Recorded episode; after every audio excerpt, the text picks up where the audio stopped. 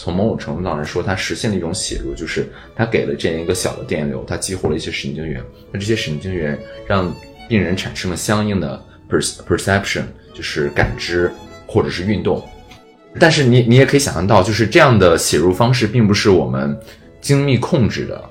它更像是一锤子砸下去，不管砸到哪，砸到什么算什么。也许更好的方法是弹钢琴，就是我知道这个钢琴是怎么回事，我想编出一个美妙的乐章。其实还有大量其他的病人，真的是大量其他的病人。然后我们在这些病人身上，其实是获得了非常非常多重要的关于神经科学的一些结论。我觉得这个地方也应该非常非常感谢这些病人，因为这些病人真的非常非常痛苦，他们的病痛其实让我们的科学进步很多。有时候情绪不好的时候，可能就会自己跟自己说啊，可能是大脑中哪些神经元就是哎呀，可能 dysregulation。其实等这段时间过去就好。但是道理都懂，但有时候还是会很情绪化。即便是神经科学家，也有不同的类型嘛。有时候会会跳出来，会尝试让自己在某一种状态下跳出来，然后告诉自己是一些神经元的东西，然后以此帮助自己来更客观、更冷静的看待事情。其实你会发现，social 其实是一个非常良性的词性。也有也有人在小鼠上做这个实验，就发现小鼠如果没有 social 之后，它会变得非常 isolate，它大脑中会发现一些相应的变化，它会 depress，所以人其实也是同样的道理，所以我觉得 social 是非常非常重要。大脑是我们身体内结构最复杂、功能最完善又最神秘的器官，我们的意识、思想、记忆还有梦境。都来自这团摸起来像果冻一样的物质，在它百转千回的褶皱里，藏着宇宙一般浩瀚玄妙的迷人景观。不过目前我们还只是对大脑的某一些区域比较熟悉，比如我们知道是大脑中的海马体在帮我们形成新的记忆，而这还得归功于一个名叫 H.M. 的癫痫症患者。他在被切除了三分之二的海马体之后，变成了记忆只有七秒的金鱼。这让学界发现，原来海马体是形成新记忆的必须结构。可是，我们只能依靠那些因大脑某部位受损，从而导致某项技能丧失的病例来认识大脑吗？还是可以通过更系统的方式揭秘大脑的每个分区？还有一个上升到哲学层面的问题就是。我们人对大脑的解构都基于我们的思考，而思考又是建立在大脑的基础上。用大脑研究大脑，会不会是一种悖论？不过，咱们还是先回到咱们已知的范畴里来吧。我时而会好奇，神经科学家们是否会把他们的研究发现总结成一本科学用脑指南，来指导他们的日常生活。比如说，当他们情绪激动时，可以理性的提醒自己。嘿，别做激素的奴隶，或者他们可以尝试用心理暗示来欺骗大脑，做到自己能力以外的事情。他们有没有锻炼大脑的妙招？是否掌握了智慧密码？咱们还是来听听神经科学专业的人是怎么说的吧。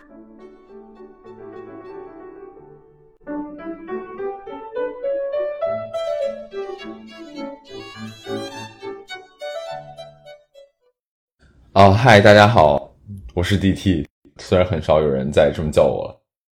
我在斯坦福大学 biology PhD program 念呃博士，然后今年是二年级，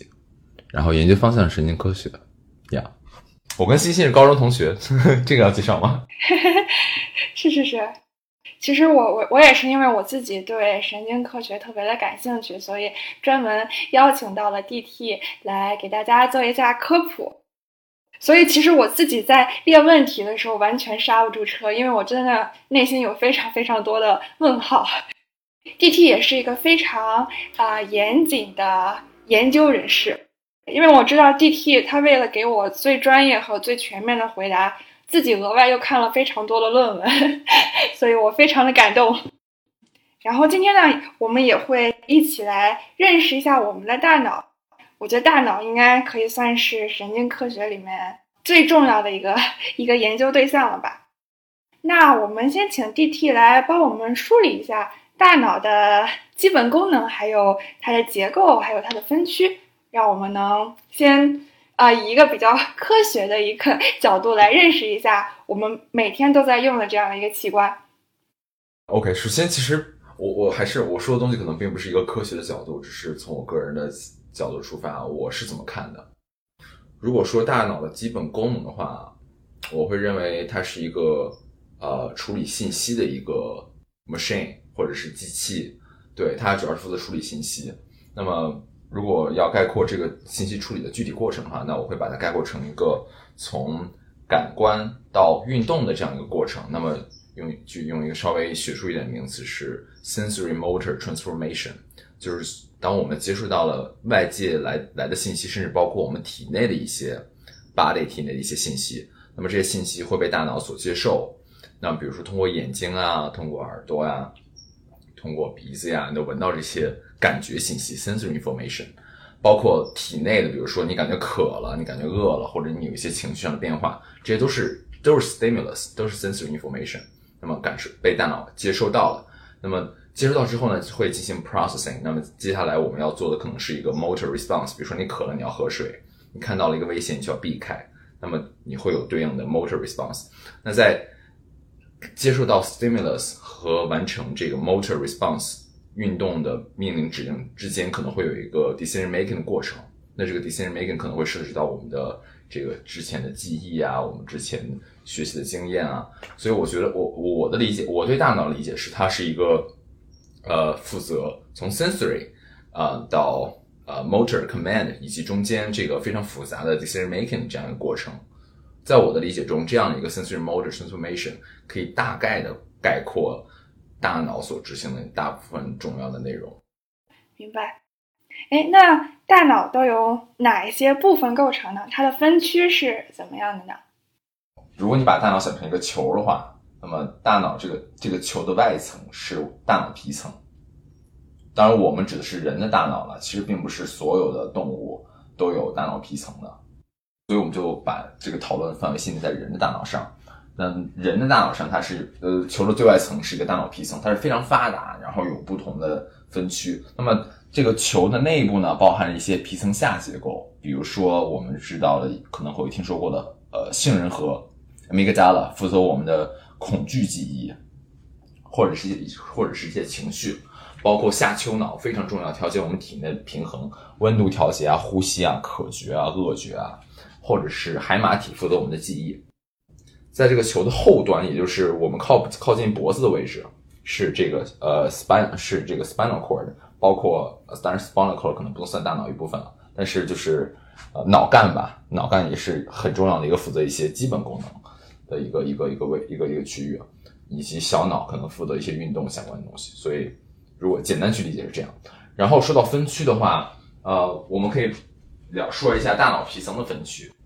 大家可能知道，大脑皮层其实它是有不同的呃区域的，比如说有感有有视觉皮层，专门负责是相对来说专门负责处理就是视觉信息；有听觉皮层，有嗅觉皮层，还有这个 somatosensory cortex。somatosensory 是是我们的体感皮层，就比如说你的皮肤接触到一个一个刺激，那可能对应的 somatosensory cortex 一个区域就会被激活。还有 motor cortex 负责我们的运动皮层，负责我们的运动相关东西。那除了这些感觉和运动皮层之外，我们还有一些其他相对复复杂的皮层，比如说我们前额叶皮层。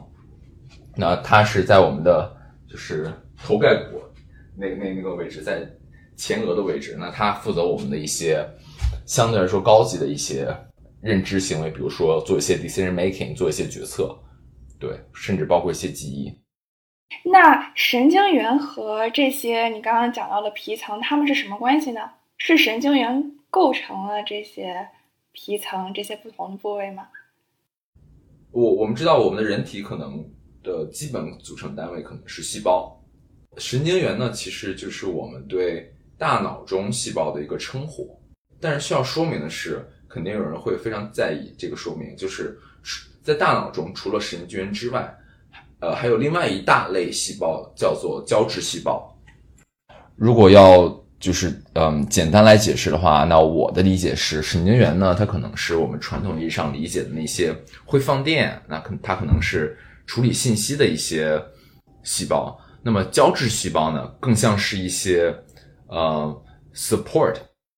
比如说，你知道大脑可能会有新陈代谢呀，它会产生一些垃圾呀，或者是有些脑细胞死亡啊，或者发生一些病变啊，可能有一些。不好的组织需要被清理，那这些清理的工作和支持的工作是胶质细胞来完成的。胶质细胞分多种多样，那么胶质细胞的研究也是我觉得神经科学最近非常非常重要的一个领域。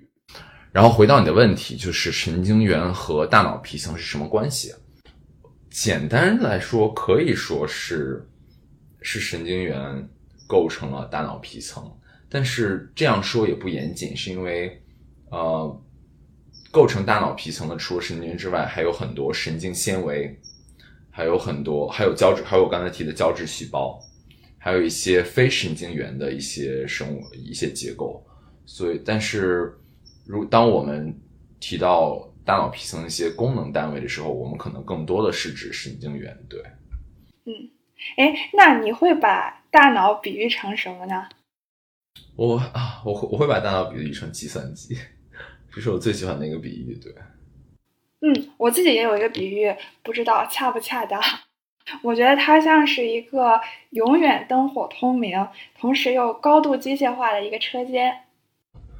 永远灯火通明，高度机械化。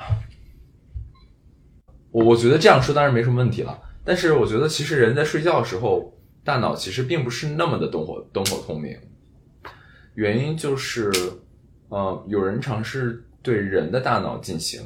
各种各样方式，不管是通过脑电波记脑电波记录，还是通过功能核磁共振 fMRI 来记录，都会发现，其实清醒状态的大脑和睡眠状态大脑相比，活跃程度会差很大。也就是说，当你在睡眠状态的时候，其实你的大脑的活跃程度是没那么大的。嗯。说灯火通明当然可以了，只只是它可能不是那么人流涌动，就是不是那么人潮涌动了，只是相对来说安静一些，可能变成一个安静的咖啡馆了。但是在白天可能是非常喧嚣，但是灯火通明可以这么说，它但不可能是 stop，因为 stop 时候可能就是脑死亡了。对我之所以这么说，是因为我感觉大脑是一个存在感特别低的一个器官，就是很多它的很多那个动作呀，或者是做出的一些事情，可能是你没有意识到的时候它就发生的，所以。嗯，我会觉得它是一个高度机械化，而且一直在运转的一个事情。那那我想问 D.T，你觉得你们神经科学家目前对大脑的了解有多深？或者说，嗯，哪一些区域是你们研究的比较透彻的？哪一些是嗯还是比较未知的一个状态？OK，我先问你吧，你觉得了解到什么样的程度算是深？嗯。百分之百分之三十到五十。OK，那那如果说把如果说如果说它是有一个比，如果说这个深的程度是有个比例的话，那么达到百分之百的话，你觉得我们应该知道哪些东西，或者能达到哪些应用呢？比比如说 Neuralink，他们现在 claim 它可以这个 enhance intelligence，然后加上它这个电极，然后。人就可以变得更聪明，可以去发出指令去玩游戏，这是一很项功能，对吧？或者说加入这个电极一刺激大脑，可能人就变得更聪明了，IQ 提高了很多。那么我就很想知道，就是对，就是你你说的深，比如说达到百分之百之后，你觉得我们应该能做到什么程度了？对，就拿这个 Neuralink 的这个脑机接口来说吧，我知道它现在应该是可以做到，就比如说把你。你大脑中的一些想法，或者是一些什么，无论是什么电信号或者什么化学信号一些变化，可以把它跟外界的一些智能设备连接，然后同时在这个外界的这个设备上显示出来，然后所以这是一个从大脑到外界的这样的一个。信息的一个传递方向，但是我知道它好像还不太能做到这种反向的写入。就比如说你在外面写一个 代码或怎么样，然后直接植入到你的大脑里，对，就是这种意意念控制的。我觉得这个可能还很难做到，所以这个就说明我们对大脑的这个如何编码呀，或者是解码，这个的了解还其实没有那么的透彻，所以这个在我看来就是我们对大脑的了解还不是很深，我们可能只能把它的一些信息导出来表现出来，但是我我们不知道我们如何去呃从外界来操控它。嗯，这是个非常非常好的问题，就是如何写入，而不是简单的阅读。对，当然了，如果能写入这个事情非常的恐怖。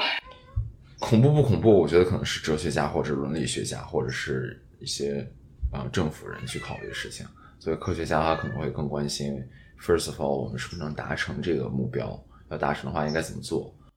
如果你问的说，如果你说的是有一天我们可以写入，我我们知道大脑怎么编码，比如说我知道，呃，李阳现在正在看一个电影，我知道他的视觉皮层在在被激活，但是我可以通过写入它，我通过一些方式。写入他的大脑皮层，让他以为他在看另外一部电影。如果只是这样一个目的的话，那我想 很难给一个百分比。嗯，非要我说的话，据我所知，在人上肯定目前是绝对做不到这个。嗯，但是能不能在人上给一些刺激，让病人感觉到一些不同的东西呢？我知道最近的一个最最接近的一个例子是这样的，当然你也可能听说过，就是你知道有些癫痫病人，那么为了治疗需要给他们开颅，开颅的时候呢需要找到他们的病灶，就是所谓病灶就是哪个地方是发病的原因导致癫痫的原因，比如说他们可能要做切除手术，一旦知道这个病灶在什么位置，那么在找到病灶之前，找到病灶的这个过程中呢。这个需要做一件事情，就是把这个电极插入他们的大脑，然后他会呃输一个很小很小很小很小的电流到病人的大脑，通过这个电极到大脑中去，然后看病人有什么样的反应。有如果发现，诶这个地方，呃，比如说把这个大脑电极插入了海马体中的某一个位置，位置 A，这一输电极，诶发现这个病人发病了，那说明可能这个地方就是病灶，但是。在锁定病灶之前，他们会发生一些事，比如说把这个把这个电极插入海马体，啪输一输入一点点电流，激活了一群牛肉，哎，发现这些病人会做一件事情，比如说突然开始打太极了，或者是病人呃突然说啊，我突然想起一段记忆，或者是病人说啪啊，我突然看见一个东西，就是但即便是但问题是病人是在手术间里。完全没有这个东西，其实，所以，所以说，在那个 case 中，我觉得从某种程度上来说，它实现了一种写入，就是它给了这样一个小的电流，它激活了一些神经元，那这些神经元让病人产生了相应的 perception，就是感知或者是运动。但是你你也可以想象到，就是这样的写入方式并不是我们精密控制的。打个比方来说，它更像是一锤子砸下去，不管砸到哪，砸到什么算什么，然后。至于会有什么样的反应，其实我们很难去 predict。也许更好的方法是弹钢琴，就是我知道这个钢琴是怎么回事，我想编出一个美妙的乐章。那么，比如说，我想让还是那个例子，我想让李阳看到另外一部电影，那我就非常精控、非常精准的可以编码我写入的方式，以一个非常精准的 time sequence 去 activate 我神经、我大脑中的一些神经元，然后发现哦，它可以。这样激活之后，他就看到另外一部电影。再再换一种激活方式，他又看到另外一部电影了。那距离那个还是很远的，对。但是我们在尝试在小鼠上做这件事情，然后有一些 lab，他们其实是能做能做到在小鼠上实现弹钢琴的感觉。对。您刚刚讲到这个海马体，就让我想到了你之前给我讲的一个。在神经科学这个历史上特别著名的病人，你要不要跟我们讲一下他的故事？对，H M H M 讲之前就是再 claim 一点吧，就是 H M 当然它是一个非常经典的一个 case 啊，但是最近也出来越来越多的反对声音，就是认为呃 H M 关于 H M 的研究可能存在一些不够可靠的地方。所以有很多学界有有一些学界大牛吧站出来去反对，说当时因为 H M 这个病人所下的一些结论可能并不是那么的可靠，我们需要在呃反过来不停的去审视因为的确好像出现了一些与之相悖的实验结论。当然，这这这种情况在我觉得科学中也是一个很常见，就是我们先呃发现了一些东西，然后我们认为那是 OK 的，但是后来发现哎又不 OK 了。对，所以呃回到讲 HM，HM 它是一个啊，他就是个癫痫病人。那么他的癫痫病人非常非常严重，严重到他生活无法自理。那么为了治疗他的癫痫病呢，所以他的医生切除了他大脑中的一些部分。那这些被切除的部分包括他的海马体和包括一些海马体附近的一些结构。切除之后呢，他的手术比较呃，他就没有癫痫了。所以从治疗的角度来说，看来是 OK。但是发生一些奇怪的事情，就是 HM 这个人呢，没法形成新的记忆。比如说你要去见 HM 这个人，然后你现在走进走进房间，你见到 HM 打招呼说：“嗨，你好，我是欣欣，然后我今天想跟你来来聊天。”然后过十分钟你走出去，然后你再回来，HM 就不会记得你了，你他就会问你是谁。然后如果你再走出去再回来，他就还是还是不会记得你，所以他无法形成新的记忆，这是第一点。第二点，他同时还保留了之前的记忆。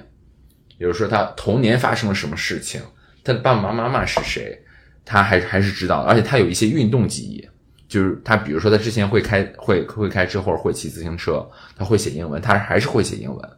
就是这些运动记忆他也保留，但 somehow 它没法形成新的记忆，所以基于 HM 的话，我们呃有一些比较获得了得到了一些推论吧，比如说我们知道海也许海马体对于短期记忆的形成是非常重要的，那么。呃，一个基本的一个关系的理论，当然，我现在只能说一个非常 simple 的一个非常简单的一个一个版本。这个版本呢，并并不是完全正确，但大家想到了一个对基于一个推论的一个 theory，就是说海马体负责形成我们新的记忆，但这个记忆在海马体形成之后呢，那它需要被转移到大脑皮层，我们会会经历过一个一个阶段叫 consolidation 啊，我这样来描述吧，就是记忆的形成它是这样的，第一个阶段是编码或者是形成。那这个编码和形成第一个阶段是依赖于海马体的，没有海马体没法形成新的记忆。那么第一个阶段结束之后呢，第二个阶段叫 consolidation，也就是说，呃，需要固化这个记忆。在这个 consolidation，在这个固化的阶段中呢，我们的记忆会从海马体转移到大脑皮层，也就是说，逐渐的不再那么依赖于海马体了。那第三个阶段可能会就是变成一些 remote memory，或者是呃 recent memory，我们就可以去唤起这个记忆。就是如果一段记忆呢，它是短期记忆，或者就是在比较 recent 的状态下去 recall 的话，发现它其实是更来更依赖于海马体的。但是如果经历过了 consolidation 之后，那它就更依赖于大脑皮层了。所以为什么会形成这个 theory 呢？因为回到 HM 的 case 中，也就是说，因为 HM 它切除了海马体了，所以它没办法形成新的记忆，所以它的记忆编码受到记忆编码受到了影响。就更不要提后面的 consolidation 了。但他之所以还能保留之之之之前的记忆记忆，是因为之前的记忆全都经历过这些 consolidation 的过程，都储存在大脑皮层中，而大脑皮层并没有在他的手术中被摧毁掉，所以他依然能唤起之前的记忆。明白。所以我们也是从 HM 这个病例中发现，海马体和我们这个短期记忆的一个形成是有非常大的一个关联的。这个在我看来就感觉是有一点 因祸得福，或者是说歪打正着，就是可能本来神经学家也没有想着去我一定要去研究记忆，哎，只是凑巧发现这个人他切除了海马体，所以他就无法产生记忆了。所以这其实是一个非常偶然的一个一个结果吧。就是这这这会不会是 神经科学研究里的一个常态呢？因为大脑特别复杂嘛，然后有那么多区域，然后。就没有办法像你刚刚讲的那种弹钢琴一样，就是我我摁这个键，我就知道这个键对应哪。只是一些非常机缘巧合的情况下，让我们偶然的发现到了某一些部位的特殊功能。我我猜你我我猜你想问的问题是说，呃，H 因为 H M 这个病人的原因，是其实有 H M 这样的病人是一个非常巧合的事情，但是因为这样巧合的事情，我们知道一些。比较重要的关于海马体和记忆的一些结论，但这样的研究方式听起来好像并不是那么的系统和 solid，right？那我那现在你我猜你想问的可能是现在我们是不是还是依赖于这样的方式，或者这样的方式是不是在神经科学中起一个比较重要的作用，或者说除了这样的方式之外，我们还有其他什么样的方式？对，对，包括还有你、你的同事、你的导师，你们是在科研过程中如何确定一个既非常重要又非常有趣，同时又可以研究的一个方向？我对这个过程也非常好奇。OK，我我们一个一个来。我是短期记忆非常差，我可能 hold 不住这么多的问题。你的海马体去看看。有是有人也说大脑皮层可能跟这个短期记忆的维持比较关有关系。Anyway，所以首先 first of all，呃，HM 只是一个非常典型的例子。除了 HM HM 之外，其实还有大量其他的病人，真的是大量其他的病人。然后我们在这些病人身上，其实是获得了非常非常多重要的关于神经科学的一些结论。呃，我觉得这个地方也应该非常非常感谢这些病人，因为这些病人真的非常非常痛苦，他们的病痛其实让我们的科学进步很多。嗯，但是其实就是这样的病人是很多的，所以说，而且我觉得现在其实也是一直不停在出现新的病人。那么因为新的病人，我们会有新的一些结论和发现。其实这个不仅仅是神经科学了，我觉得在就是生命科学很多领域都是这样，比如说遗传病病人、遗传病家谱。那么因为他们的原因，我们了解到了很多很多关于基因重要的事情。但是这并不是我们的唯一的手段，所以说回答这个回答研究手段是不是系统的问题。就是除了这样机缘巧合的病人之外，其实啊、那么以用模式生物为代表的，其实就提供了一个相对来说系统的手段。比如说要研究记忆，HM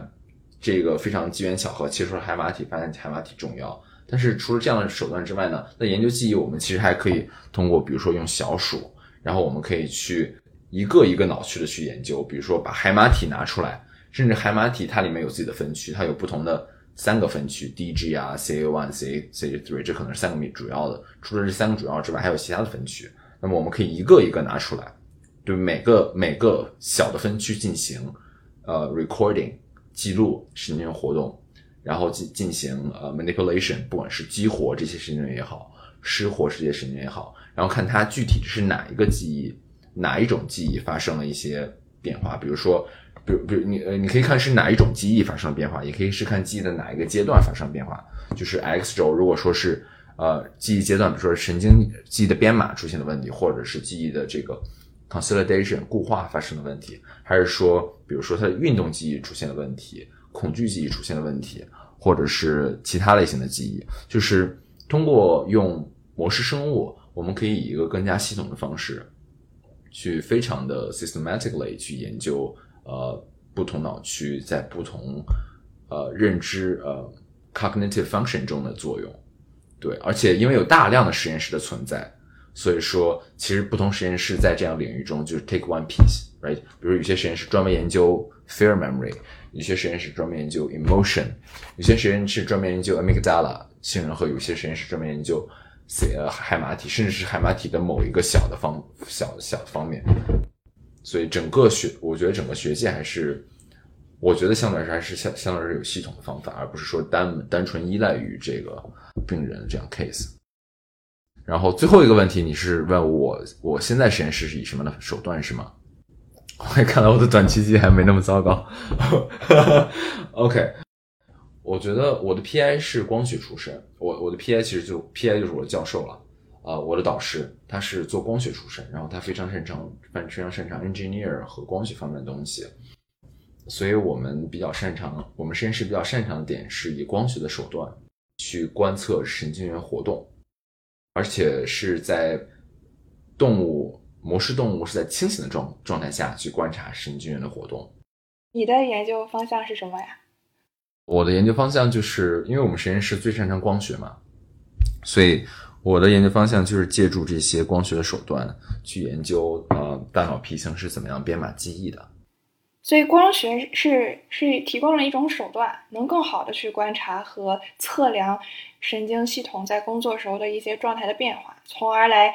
呃推测它是如何编码和解码的。是的，对啊、呃，简单来说，所谓光学就是显微镜喽，只不过是有多种多样的显微镜，可能跟我们。比如，哦，我我是接受大陆中学教育嘛，可能可能跟我们之前了解的在中学看到那些呃解剖镜，那就是非常非常不一样的显微镜了。就是光现在的光学显微镜是多种多样，有个各种不同的类型，它也适用于不同的研究课题、不同的研究问题。但 basically 有了显微镜之后，其实你就可以看到一些呃神经元活动。那么你看到神经元活动的方法，其实借助于我们通过一些手段，可以在神经元中表达一种特殊的蛋白。那这个蛋白的它是一种荧光蛋白，它的特点就是神经元一放电啊，这个这个神经元神经元一被激活，这个蛋白就会发亮。所以你看到的是神经元一被激活，这个神经元就被点亮了。所以我们可以知道，在某一个时间点上。整个大脑皮层中是哪一个神经元在哪一个时间点，因为什么样的刺激，或者是因为动物做了什么样的事情被激活？当你有这样的这样的信息之后，我们就可以尝试通过数据分析的方法去进行一些解码的过程，看看是哪些神经元负责了呃哪些刺激的编码，或者是感觉信息的编码，或者是运动信息的编码。当然。你可以想象到，就是通过记录这些神经元活动，然后做一些数据分析，然后得到一些解码，这只能提供 correlation，只能提供相关相关性。那要证明这些神经元真的是负责这样的功能，那你还要进一步去操控这些神经元活动，还是 again，不管是激活也好，失活也好，其实我们都有一些对应的手段去做相关的事情。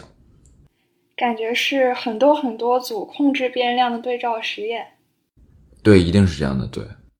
嗯，哎，那你有特别关注的某种功能吗？比如说是学习呀，还是记忆呀，还是任何其他的一些大脑活动？有你特别关注的某一类吗？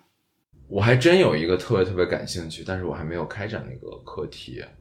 嗯，简单来说是英文的一个词叫 schema，就是你可能看过《神探夏洛克》，就是英国英国那个剧，呃，卷福他在里面。就有一个神奇的功能，就是它会有一个所谓的 mind palace，他大脑中会把他的记忆变成一个宫殿一样的东西，他可以在宫殿里面走来走去。他这他这个 mind mind palace 其实就是呃融合了大量他之前获得到的很多信息，然后他可以全都放到这个 mind palace 中。新的信息来了之后，也可以变成 mind palace 的一部分，而且就。从某种程度上来讲，因为这个 mind palace 存在，它可以更 systematically organize 它的 information，它的记忆。然后，当他要去学习新的东西的时候，他可以很快的通过 mind palace 去跟新的东西建立联系，然后很快的发生这个学习。OK，那这样一个过程，我会把它呃，就是有一个对应的名词叫 schema。我其实一直找不到合适的一个。合适的一个词去概括，当然在 computer science 中也有一些类似的概念，比如说 transfer learning。其实 transfer learning 我也不知道该怎么翻译，或者 domain transfer，就是当人学习了围棋之后，那让这个学习过围棋的人再去学国际象棋，那他其实就学得更快一些。和一个完全没学过任何棋类运动的人相比，即便围棋和国际象棋有诸多差距，但是 somehow 人可以有一个很神奇的能力，就是。通过学习围棋的过程中，他能进行一些 generalization，他能从中 abstract 或者是提取一些，呃，类似于规律一样的东西，然后这些规律一样东西可以被应用到接下来他要学习的任务中，可以加速他的学习。所以这个过程既可以称之为 transfer learning，也可以称之为这个呃 schema。当然中间会有一些细微的差距了，就是 conceptual 这些。Transfer learning 和 schema 的区别，但是我觉得没有必要在这儿做过过多的过分解释。这是我比较感兴趣的一个能力。那听你这么说，我觉得这种研究对这个人工智能的发展也会非常有意义，因为呃，机器学习里面其实就有 transfer learning 这一说法嘛。对，是的，是的。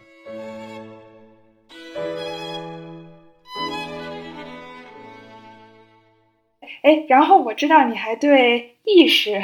特别感兴趣，对吧？对对，consciousness 是我研究 neuroscience 的一个初心。对，那你觉得意识是什么呢？因为好像意识现在应该没有一个特别规范的一个定义吧？啊，我今天 今天中午跟朋友吃饭还聊到这个聊到这个话题。我其实是想回避这个问题，嗯，因为意识是什么？我觉得是一个。当你要回答意识是什么，其实从某种程程度来上来说，你要给意识一个定义。那这个定义其实不同人可能会给不同的定义。呃，对我来说的话，我觉得其实是很难去给一个定义，甚至从某种意义上来说，我觉得对 consciousness 下一个定义还是一个太小的事情，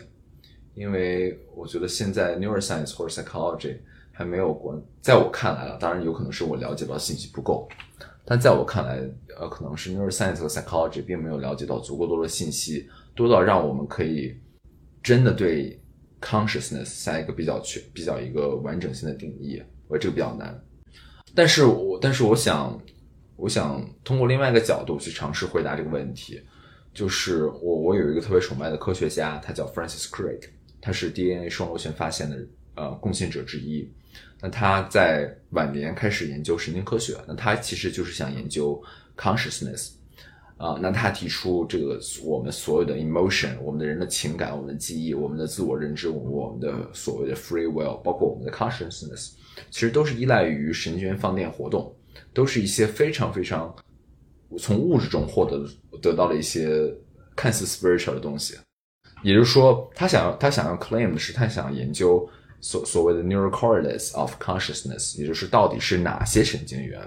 放电就让你有了 consciousness，是不是可以真的找到一些脑区？这些脑区如果一旦被失活之后，你就没有 consciousness；一旦被激活之后，你就有 consciousness。或者是你在发生一些 consciousness 活动的时候，这些神经元是被激活的。他想研究这样的东西，那么他选择的方向呢，就是他在书他写了一本书来 summary 他整个的这个研究经历和过程和一些主要结论。他的一个 claim 就是，呃，consciousness 是非常难定义的，所以他想把这个 consciousness 进一步的细分。那他想研究的其实是所谓的视觉 visual consciousness，或者是 visual awareness。那什么是 visual consciousness 呢？呃，我举一个例子，当然这是我自己理解的例子，可能不对。就比如说你在看一个，你你在看一个动图，这个动图中是一个人在旋转。第一个人去看这个图，他可能觉得这个这个动这个人呢是向顺时针转的，但换一个人再来看，可能发现他是逆时针转。而且好玩的是，如果我告诉你这个人是顺时针转的话，即便是一开始你觉得他是逆时针，你也可以想着想就把它当成顺时针去转，而且你可以 switch。我好像看过这个图，right，就就就是类似于这样的事情，就是所以在在这个具体的 case 中，你会发现你看到的外界信息是一样的，就是你的 sensation，我会用 sensation 这个词去描述，你的 sensation 是完全相同的，但是你的 perception 是不一样的，所以改变的这块 perception 其实会。被定义为这个 visual consciousness，那到底所以很好玩的问题就是，到底是你的神经元中，你的大脑中哪些神经元、哪些脑区发生了变化，让你的 perception 发生了改变？所以这是一个可以更具体的被研究的一个 case。那你觉得你之后会往这个方向去深入吗？嗯，我觉得不好说吧。我其实我一开始开始。对神经科学发生兴趣，然后真的想开始做神经科学。我在一个做视觉意识的实验室做过一个很短期的暑期 intern，而且很好玩的是，这个实验室的这个教授呢，他当时的研究就被 Francis Crick 在 Francis Crick 的论文中给引用过。然后我就去找了他，然后在他的实验室待了那么一个小会儿，可能就两周吧，非常短。其实我也没有做什么实验，只是观察。但是我发现了一点就是，他们这这些东西都是需要用人来做研究的。我发现，在人上做这些啊研究，最大的问题就是他们的观测手段没有非常好的 resolution，没有非常好的分辨率。比如说，即便是最先进的核呃功能性核磁共振 fMRI，它最小的一个成像单元，所谓 voxel。里面也有很也有也有上千个 neuron，所以所以我觉得这并不是一个能够呃提供原理性解释的一个分辨率，所以我我更期待得到一些能具体到 single neuron level 的单个神经元层次的一个解释，比如说我知道哪些神经元怎么怎么样 connect 到一起，然后这几个神经元是怎么活动，而不是说。就是一个一个 blur image，我觉得从 f mri 得到是一个非常模糊的一个印象，但是我希望得到，我希望把这个模糊的印象给它清晰化。然后在那段时间就读了一些书，是一些以模式动物做研究的一些神经科学家。那我就我觉得他们的他们的 research 和他们的经历给了我很大的一些启发吧，所以让我觉得，哎，模式动物其实并不是那么不可以接受，即便是想研究比较高级的 cognitive function。呃，我我觉得我现在的想法就是，我们这些看起来高级的 cognitive function，它其实是一些非常非常基本的一些呃 process 去 support。比如说，我们需要知道 memory 是怎么一回事儿。那 memory 其实是一个非常非常基本的事情，从最简单的生物到最复杂生物，它们其实都需要承承担一部分 memory 的工作。那么比比如说神经是怎么样编码信息的，是另外一个 case。所以我觉得，如果我们可以在模式动物上对这些基本的问题和基本的过程有一些基本的 answer，那我相信会帮助我们去进一步去了解，呃，人上的 conscious 是怎么一回事儿。所以我觉得我现在的兴趣可能是，我现在兴趣当然还是想做 consciousness 了，但是如果 specifically 想更加 practical 的话，更加贴合实际的话，那我可能会想先把这些基本的问题先搞清楚，我觉得我就很满足了。对，明白。嗯，哎，什么是模式动物？哦，模式动物只是一个称呼，呃，比如说小鼠是一种模式动物，呃，果蝇是一个模式动物，比如说斑马鱼是一个模式动物，甚至线虫是一个模式动物。我刚才描述这四种其实是神经科学界最最重要的四种动物。当我们把一种动物用来呃当为研究对象，然后去研究它的一些功能，那我们就会称之为模式动物。比如说猴子也是模式动物。就都是你们神经科学界的劳模。对，以这么说吧。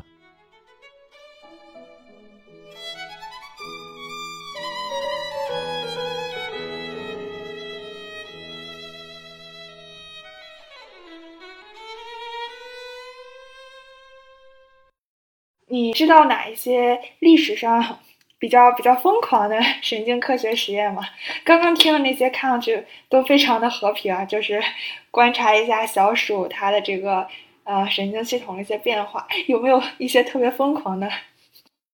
呃，是有的，而且还发过诺贝尔奖。还是昨天，我觉得昨天吃饭还跟另外一个朋友聊了这个事情。这个这个技术叫 lobotomy，是前额叶摘除手术。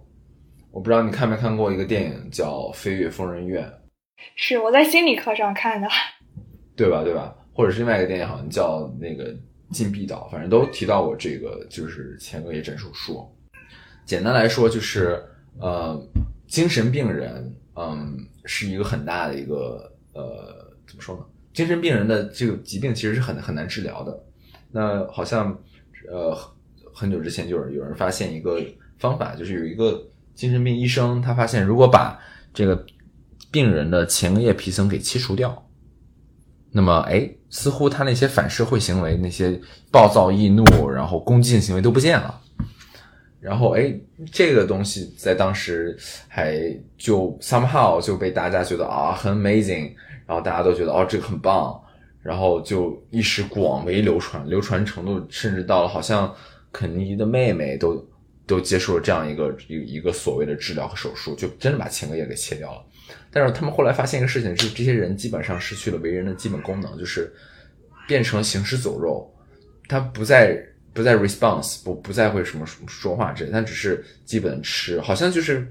当然我了解，可能我我这样描述可能完全不是不是完全准确的，但是可能就变成一个行走的植物人了，就是一个一个这样的状态。但 somehow 当时很短一段时间，没有人发现这个。这这个东西的副作用，其实有人有副作用，有人发现了副作用，而也发一些小论文，但是没有引起太大的波澜，以致这个东西变得越来越流行，甚至获得了诺奖、诺贝尔奖。然后过了很久之后，大家才发现，哇，原来这个这个手术有巨大的缺陷，呃，所以他们后来取消了这个诺奖，然后对相关的事情就被拍成电影啊或者各种书之类的。所以我觉得这是一个非常非常荒谬的事情吧。原来诺奖还可以取消呀！那那这个是挺疯狂的，对，而且没有想到当时这么多人他会去主动的做这个手术。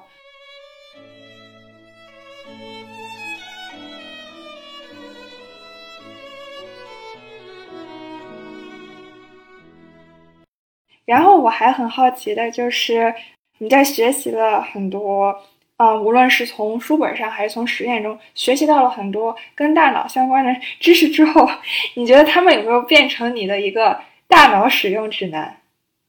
会的，就是今天今天跟朋友去攀岩，然后碰到一个心理专业出身的一个现在在做 therapist 的一个朋友，然后其实就聊嘛，就是是不是因为学了心理学或者学了神经科学，就可以更更相对来说客观的审视自己。我的我觉得的确是这样。对，有时候情绪不好的时候，可能就会自己跟自己说啊，可能是大脑中哪些神经元就是哎呀，可能 dysregulation。其实等那段时间过去就好，或者是情绪上头时候会当然会这么说了，但是道理都懂，但有时候还是会很情绪化。即便是神经科学家也有不同的类型嘛。但是的确是对，会有有时候会会跳出来，会尝试让自己在某一种状态下跳出来，然后告诉自己是一些神经元的东西，然后以此帮助自己来更客观、更冷静的看待事情。但我我并不觉得这样的这样的想法和其他的方式有所不同。所谓其他方式，就是说，比如说从宗教角度来讲，或者是从一些人生道理来讲来跳出来。其实我觉得本质上来说并没有太大区别，说实话。您刚刚讲到你去攀岩，呃，是因为运动可以算是一种脑力锻炼吗？或者是它会对大脑有有有哪些良性的刺激？可可能我会想问，什么算是良性刺激吧？但是我大概懂你意思。嗯，就是它会让你的大脑中形成更多、更新、更复杂的一些回路，然后能帮你。嗯，无论是提高你做事的效率啊，还是提高记忆力，各种各样，就是提升你这个大脑的这个技能。还是从个人经验上来说，我觉得是有一些帮助。但是这些帮助是不是因为大脑中发生一些变化，而这些变化出现到底是不是因为去参与某项运动？我觉得这些关系可能是很难去证明的。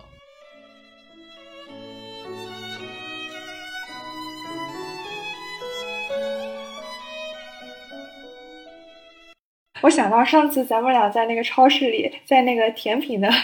前面，然后你说，你说我们都是多巴胺的奴隶。哈哈哈！我虽然说这个话，但是其实我并不是这个观点，只是我身边有些人是这样的观点。我觉得我当然我觉得这是个很好玩玩的 idea 了，但是我可能一定程度上也并不是那么赞同吧。对，但是我也我还是觉得他是个很好的很好的观点。我可能对他来说是七三分，就是。七分觉得很有道理，三分可能会有一些小小的、小小的不赞同。对，那你那三分的意义是什么呢？呃，一个是多巴胺除了负责我们的呃奖赏或者喜悦或者是 rewarding 的这些功能之外，多巴胺还有大量复杂的其他的功能。那这些功能其实我们还是在逐逐步了解过程中，所以说不能简单来说，呃，多巴胺就是负责了让我们感到快乐，因为。多巴胺，我们都是多巴胺的奴隶。这句话的一个一个 basic assumption 就是多巴胺让我们感到愉悦，那么我们就去为了愉悦追追求更多的多巴胺，甚至有人会说多巴胺或者是血清素是，当然多巴胺血清素是两回事了。有人会说多巴胺是这个愉悦分子，其实我觉得这样说是并不是完全准确，因为多巴胺负责大量其他的功能。另外一方面就是让我们感到愉悦这件事情本身不一定是非要依赖于多巴胺。也有可能通过其他的分子，通过其他的方式，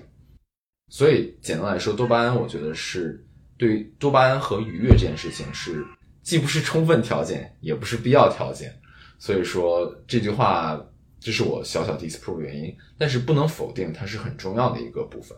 那这是我七分赞同的原因吧？哎，那你平时会 欺骗你自己的大脑来做到一些平时可能做不到的事情吗？比如说，比如说，给自己一些非常积极的心理暗示。心理暗示这种方法对我来说一直不不奏效，但是我的确有一些方法、一些方式在欺骗大脑。比如说，我在我在我在控制饮食，我在控制卡路里。那我在尝试一个方法，就是比如说，我会吃，我会喝，我在餐前会喝很多水。那么喝水的话，其实会让胃肠胃产生肿胀感，那这肿胀感可能会进一步传达。就让你的大脑以为你饱了，因为人正常吃饱了之后胃就会肿胀嘛，那就会告诉大脑你吃饱了。同时之外，就我会吃一些没有什么卡路里，但是需要咀嚼的食物，比如说蔬菜沙拉呀、胡萝卜呀这些东西，这东西几乎不含卡路里，我卡路里非常非常低，但是你要咀嚼很久。然后咀嚼这件事情本身多了之后，也会让大脑产生一些信号，就是咀嚼到一定量之后，大脑就会觉得饱了。因为人吃多之后就会咀嚼咀嚼嘛，所以这 to some extent 对我来说可能是尝试欺骗大脑一种方式。so far 还 work，但是如你可以想象到了，当你一直这样做，大脑可能就会意识到，哦，其实你在骗它。当它胃有肿胀感和咀嚼之后，其实卡路里摄入量还是不够，所以它可能会学会。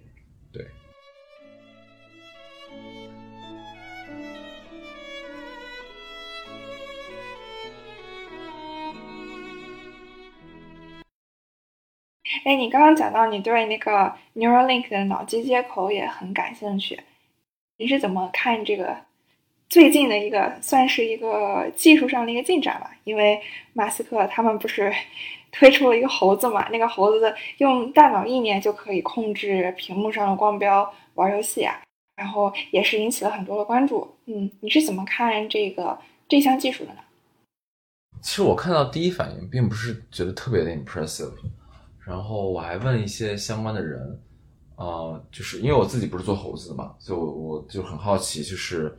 呃，它这个技术在猴子领域是不是有一些真正的技术上的进展？那么我得到的消息是，啊，我做猴子朋友告诉我说，其实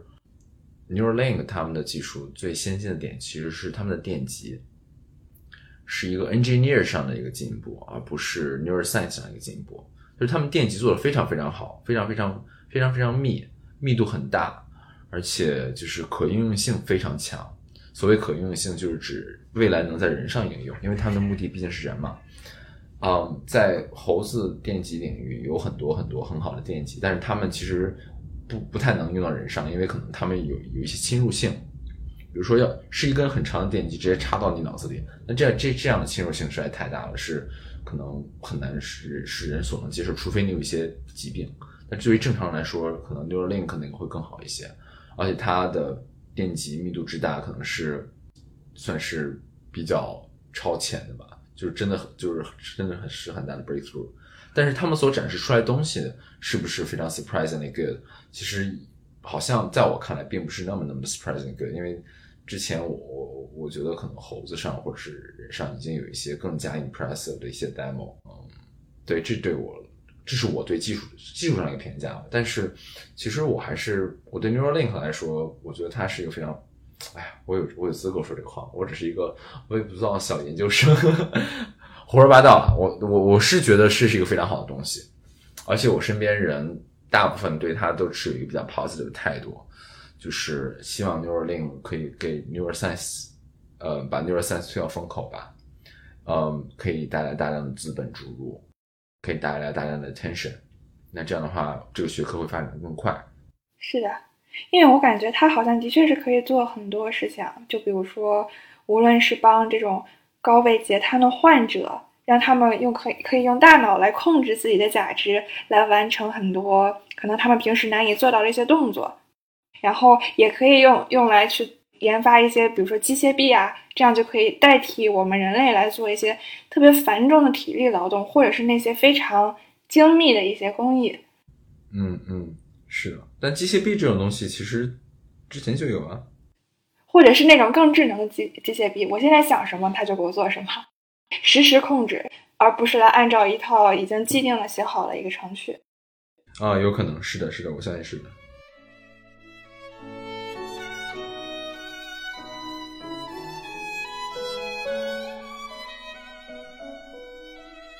最后啊，想让你，呃，给大家推荐一下，你来湾区这两年，你有发现这里什么好吃、好喝、好玩的吗？哎，我之所以这么问，是因为发现你你你会在那个吃喝吃喝玩乐小分队群里提问，对，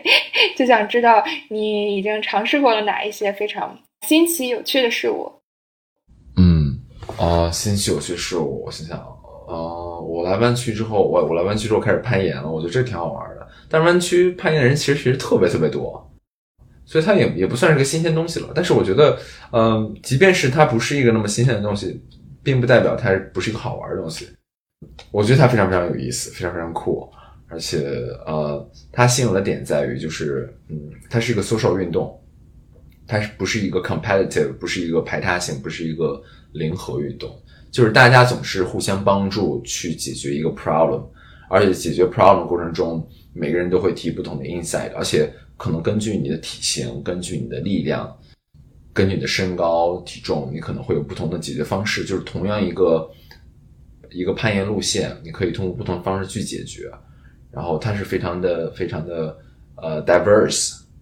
嗯，而且你真的需要用脑力，它不光是用蛮力，有很多力气小的女生会比爬的比蛮呃力气大的男生还要还要好，所以说你需要用脑子去思考这到底是怎么回事儿，然后既有脑力也也有这样，而且它是个 social 运动，我在攀岩的过程中认识了很多很棒的朋友，所以我觉得这是一个非常好玩的事情，我我觉得非常值得尝试，对，而且锻炼身体，而且。攀岩攀岩其实会让自己身材变得更好，不是那种很 muscular 的那种好，而是那种非常 fit 的好。对。我发现就是和周围人的连接对你来说特别的重要，就是可能你可以从跟别人的互动中获得特别多的养分。是的，是的，对对，是因为人是一个搜索动物嘛。其实呃，很多很多很多的生物它都是搜索动物。你会发现搜索其实是一个非常良性的刺激。我觉得这是可以一定可以这么说的，就是也有人专也有也有人在小鼠上做这个实验，就发现小鼠如果没有 social 之后，它会变得非常 isolate，它大脑中会发现一些相应的变化，它会 depress，对，所以人其实也是同样的道理，对，所以我觉得 social 是非常非常重要，经营经营好自己的 social 还蛮重要的，对我来说，对，对，哎，那你还会经常出去摄影吗？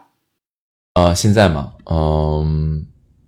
会想最近其实没有太多的打算和计划。我比较喜欢人像摄影，其实这是我最感兴趣的一一种一种题材吧。然后我之前也给朋友拍了很多，但是觉得自己有很多不足的地方，嗯，但是也不知道该怎么提高，所以我找了一个摄影师，然后给他做摄影助理。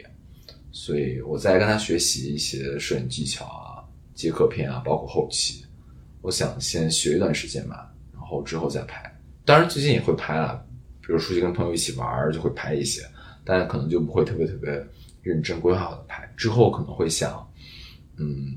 学一段时间之后去 practice，就是朋友这个摄影师教给我的，再认真的拍一些人像人像人像摄影吧。那但可能是之后的事情，最近就事太多了，对。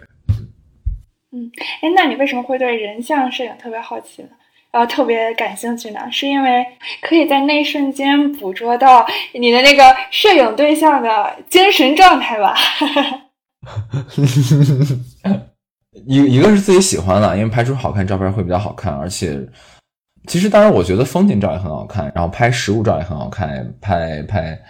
这个宠物照也很好看。只是拍人的话，嗯，我觉得很生动吧。我觉得很生动，就是它非常非常 dynamic，然后每个每一秒状态都不一样，我觉得这是特别特别吸引我的点。然后另外一个就是还有一些私心啊，就是 我总觉得赚科研可能是不怎么赚钱，所以我希望可以把摄影既能当成一种爱好，也可以当做一种呃另外一份收入来源吧。当然这是一个非常非常长期的目标，就是我觉得自己现在的水平还差很远，就需要好好修炼一下。对，但长期可能会希望能把它变成一个。呃，兼职收入来源对，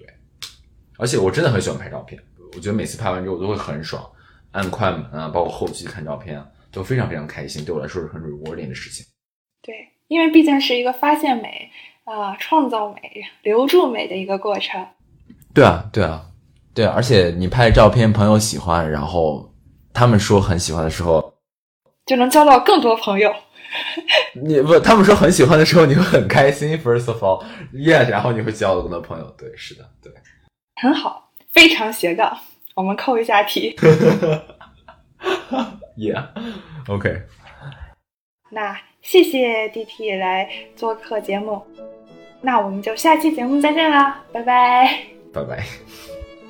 大家可以猜一下，今天的嘉宾 DT 为什么叫 DT 呢？我有两个提示。第一，DT 是一个词的拼音缩写。第二，这个词可以算和他的研究领域有关。最后，我还想给大家念一首来自美国诗人艾米丽·狄金森的诗：“大脑比天空更辽阔，因为把它们并排在一起，一个能轻松包含另一个，而且你也在其中。”好啦，希望你能呵护和善用你的大脑。